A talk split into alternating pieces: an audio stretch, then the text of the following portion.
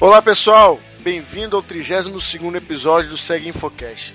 Meu nome é Paulo Santana e hoje o tema do nosso cast será a importância de desenvolver sistemas seguros, do projeto à produção.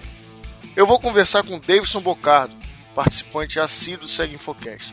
Tudo bem, Davidson? Tudo ótimo, Paulo. E contigo? Tudo bem. Novamente agradeço por mais uma participação no Segue Infocast que você continue sempre participando. É sempre um prazer aí estar alinhado aí com, com o podcast aí, com esse com esse evento aí que traz as melhores práticas e as melhores uh, temas em relação à segurança da informação. Maravilha. Para quem não conhece o Davidson, não teve oportunidade de ouvi-lo nos outros podcasts que gravamos, ele é doutor em engenharia elétrica pela Faculdade de Engenharia de Ilha Solteira, Unesp, é, com um período na Universidade da Louisiana e se especializou em análise de código malicioso. Atualmente é docente permanente do programa de pós-graduação em metrologia e qualidade do Instituto Nacional de Metrologia, Qualidade e Tecnologia.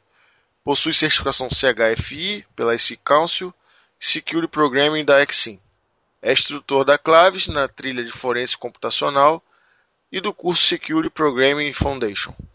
Bom, Davidson, por que é importante o desenvolvimento seguro desde a concepção do sistema? Bom, Paulo, é, isso vem do fato que a gente vem é, noticiando vários temas aí, crime cibernético, vazamento de dados. Essas palavras têm tido evidência aí na mídia, né? Não só na mídia, como governos e empresas aí a cada dia dedicam uh, mais recursos nessas áreas, né? E o que a gente tem é que boa parte da atenção para combater isso, tá? Como pegar os criminosos cibernéticos, uh, como tomar medidas preventivas e não e não está na, especificadamente na origem da causa, né? Então, o que acontece é que os softwares, a segurança é, é um pouco negligenciada e os riscos de segurança aí só são mitigados depois que o problema ocorre, Paulo. E tudo isso acontece porque a origem do problema uh, está, sim, na falta de conhecimento, uh, tanto uh, pela faculdade, pela falta de treinamento, em boas práticas de codificação segura de software. Se, se caso tivesse esse treinamento e fosse adotado essas, esse ensinamento em relação às boas práticas de codificação segura, as empresas teriam menor custo uh, para corrigir vulnerabilidades e o cliente aí estaria mais satisfeito com, uh, com um software muito mais confiável para eles. Perfeito. Isso aí é uma, é uma prática comum, né? E quem já atua na área há bastante tempo sabe que antigamente era ainda pior, né? Então, enquanto hoje ainda existe uma corrente, é, movimentos e iniciativas como a da própria Claves com relação a esse tipo de atuação, antigamente não existia nada a respeito. Então, era, essa questão de desenvolvimento seguro era inexistente. Certamente, Paulo. E esse curso aí, que é até o ministro pela Claves, é exatamente nesse, esses fundamentos de programação segura que tende a ter esse treinamento focado aí para boas práticas de codificação. Perfeito. Nesse treinamento é, são abordados conceitos básicos de segurança? Sim, a tríade lá de, de conceitos básicos, né, confidencialidade, integridade, disponibilidade, são sim abordados durante, durante todo o curso. E esses três uh, itens, né, uh, só uh, resumidamente aí falando um pouco deles, né, a confidencialidade é, o conceito na qual o acesso a uma informação deve ser concedido só quem a tem direito a acessar aquela informação. o conceito de integridade aí é relacionado à característica de um objeto ficar original, ou seja, não ser alterada durante todo o seu fluxo de informação. E a disponibilidade é ele garantir que a informação sempre esteja presente em todo momento em que os usuários necessitarem dela, Paulo. Perfeito. E para os nossos ouvintes eh, terem uma noção do que a gente está falando, dá um exemplo real a respeito de conceitos que podem ser aplicados nesse tipo de cenário. Então, é, esses conceitos, esses três itens que eu falei aí, se for aplicado, por exemplo, num, numa situação de comércio eletrônico, pra, só para ficar mais claro aí o que eu resumi na sua pergunta anterior, Paulo, a gente tem que a confidencialidade refere-se exatamente à privacidade de clientes colocarem lá em seu navegador cartões de crédito, endereços, telefones e essas informações ficarem privadas, né? Ninguém consegue estar extraindo aquelas informações para tirar proveito daquela informação. Já a integridade que eu mencionei diz respeito ao cliente acessar aquele site e verificar que os preços são exatos e os que os produtos estejam disponíveis, ou seja, não ser alterado o, o preço daquele, daquele produto quando ele é colocado no carrinho, é sim um, esse conceito de integridade é onde ele se encaixa. E já a disponibilidade é o fato de os clientes sempre conseguirem aí mesmo diante de grande acesso, por exemplo, durante o Black Friday, você tenta acessar aquela informação, você consegue comprar, né, e não dá uma indisponibilidade do sistema. Então, esse seria o terceiro conceito que eu mencionei na pergunta anterior, Paulo. Perfeito. E o que seria uma vulnerabilidade? Então, é uma vulnerabilidade de software, Paulo. Basicamente é uma fraqueza, é uma fraqueza do sistema, né? Tem uma característica de ser inerente a, a qualquer sistema, né? E sempre estarão presentes. Uh, mas grande parte, a gente corresponde à literatura, fala que 50% vem da própria engenharia, ou seja, do projeto do software, e 50% vem dessa falta de prática de codificação segura. Aí a importância de abordar e ter esse treinamento específico de codificação segura. Pelo menos 50% a gente consegue aí combater. Só em outras palavras aí, uma vulnerabilidade seria um caminho em qual uma ameaça, uma ameaça real aquele, aquele software é manifestada. Então, a gente tem um, um, um ponto, um caminho que ela pode ser atacada. Perfeito. E quais as vulnerabilidades mais predominantes atualmente? Ah, essa pergunta é bem interessante, Paulo, na qual a gente tem várias entidades aí, uma é a OASP, né? A OASP é de Open Web Application Security Project. Ele tem como base listar ah, em cada triênio ah, as 10 vulnerabilidades mais comuns predominantes da web. E a gente tem uma outra entidade chamada SANS, que ela coleta também as 25 principais vulnerabilidades. Então a gente tem como topo, as principais são ataques de injeção, que é inclusive um, um dos tópicos que vai ser abordado durante o, o curso, a emenda do curso de Security Program Foundation. Uh, e outro uh, seria vulnerabilidade de quebra de autenticação e gerenciamento de sessão, que também está alinhado aí a dois itens dos sete pontos da emenda desse curso, Paulo.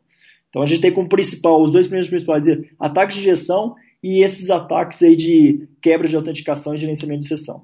Perfeito. Ainda falando sobre o curso, Quais são os outros tópicos aplicados no Security Programming Foundation? Então, é, os outros tópicos abrangem exatamente uh, o que a gente precisa para ter todo esse leque de informação, de, de boas práticas, uh, em todos os outros pontos na qual você consegue mitigar essas vulnerabilidades mais atuantes uh, nos dias de hoje. Então, a gente tem como tópicos configuração, administração e registro de erros, criptografia, a engenharia de software seguro. Muitas vezes o pessoal fala, pô, criptografia num curso desse, né? Mas o que, que a gente vê no mercado atualmente? A gente tem muitos desenvolvedores aplicando ainda técnicas de criptografia fraca, né? Isso. Quando tem, né? Quando tem, quando tem, exatamente. Isso. Quando não tem senha lá em texto limpo lá no código. Texto limpo. E isso, isso acaba enfraquecendo o sistema e, e o cara consegue aí estar tá extraindo informações ou, ou prejudicando até o, a empresa, né? Porque uma vez que se ataca a empresa, você acaba também prejudicando a reputação dela. E o que mais tem por aí é sistema legado, né? Esses aí você já viu. Então. Exatamente, Paulo. Bom, é, foi gravado um, um webinar, né, porém ainda não, não divulgado, e que vai abordar também é, essa questão do, do curso, né? Vai falar mais a respeito do curso de uma forma é, mais é, aprofundada, não é isso? Exatamente. Esse, esse webinar foi gravado uh, se não me engano, umas três semanas atrás aí, na qual eu peguei exatamente a WASP Top 10 uh, ah, e eu, eu, eu, comecei a pincelar cada, cada uma das vulnerabilidades, como que ela pode ser atacada.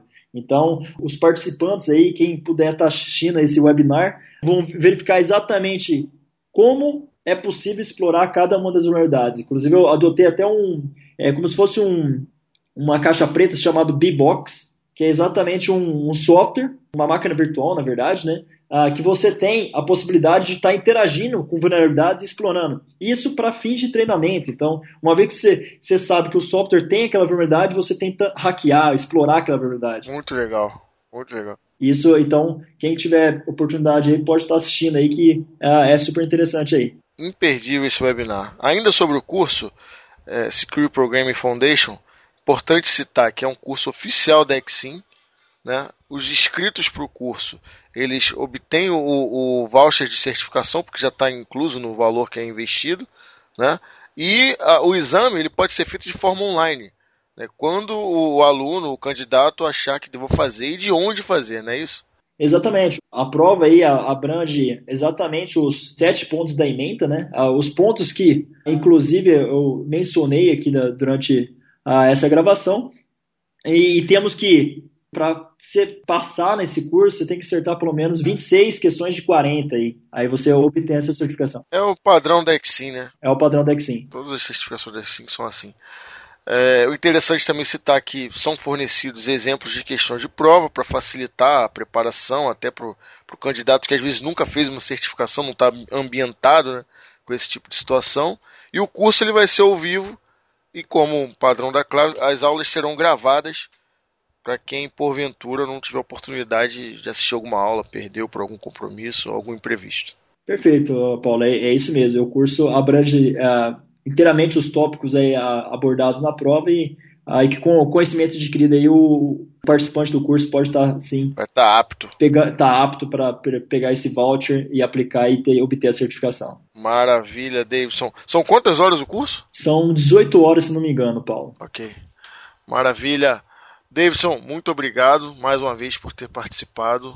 Como sempre temas bem interessantes e relevantes é, espero que você volte e que a gente possa ter a oportunidade de gravar mais, mais episódios sobre outros temas. Eu que agradeço, Paulo. Eu já eu encontro no, num cenário aí do mercado que eu estou sempre avaliando, fazendo análise de código e, eu, eu vejo desde, ah, desde a, da, que eu fiz meu doutorado que o mercado está reagindo. Então a gente vê uma evolução ah, de como essas práticas ah, de codificação segura têm ajudado a ter códigos cada vez menos vulneráveis no mercado. Então, é uma honra estar participando de um tema como esse, na qual a gente pode uh, aumentar aí o leque aí de informação e para os participantes estarem adquirindo e treinamento nessa área aí. Muito bom. Aos ouvintes, agradecemos novamente pela, pelo prestígio e, e sempre nos mandem críticas, dúvidas, sugestões e acompanhem o nosso trabalho e os demais episódios do Seg Infocast, bem como o blog Segue Info e o site da Claves. Um forte abraço a todos e até a próxima.